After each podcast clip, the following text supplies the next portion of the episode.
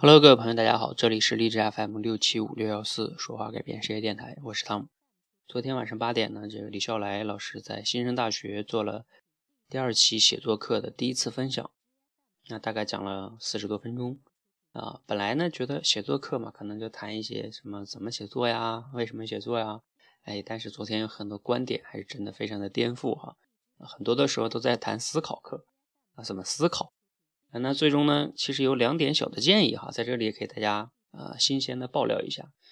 呃，每个人都有的时候希望能提升一下自己的思考能力，那怎么做呢？对吧？具体怎么做呢？哎，李笑来老师有两点建议，我觉得呢还是可以立刻就去执行的，可以做的，并不是大道理。怎么做呢？第一点特别简单，不要问那些就是啊想去获得确定性答案的问题。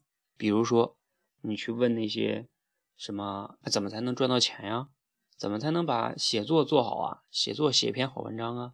这样的问题呢，都是那种非常大的，而且希望别人给你一个答案的确定性答案的问题，那基本上都会让你丧失思考力。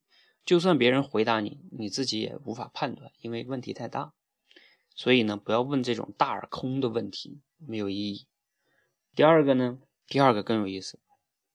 就是说，呃，你自己呢一定会有一些你相信的那些价值观，或者是你相信的观点，对吧？你确定的，你确信的。比如说，就像最近这个我们在学财富自由里边有讲到的，呃，注意力是人最宝贵的财富，对吧？这就是一个一条观点啊。那你能不能把这条观点说服你身边的朋友呢？给他去讲，让他也说服，让他相信，你能不能做到呢？哎，这就很有意思。所以呢，啊，你自己找一个你相信的啊观点或者是价值观，然后呢，你去说服你身边的人，说服一个是一个，一个一个去说服，去跟他聊啊，就说服他。然后呢，嗯，有的人说，那我这干嘛呢？有意思，为什么呢？因为你在说服他的过程中，你会发现对方会反驳你，然后你就要去找找理由，找找观点嘛，对吧？去继续说服他。然后这个时候你就会发现，哦，好像我对这个问题的思考还是不够深入的。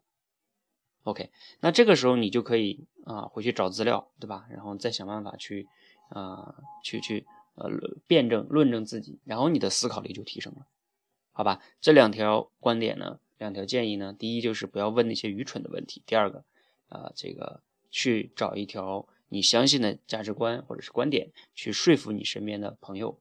就跟他就像聊天一样去说服他，你就会提升你的思考力，好吧？那关于说服别人呢？如果你感兴趣的话呢，你可以在这个节目下方留言。我们呢其实有一个磨练团哈，就在磨练自己怎么去说服影响别人。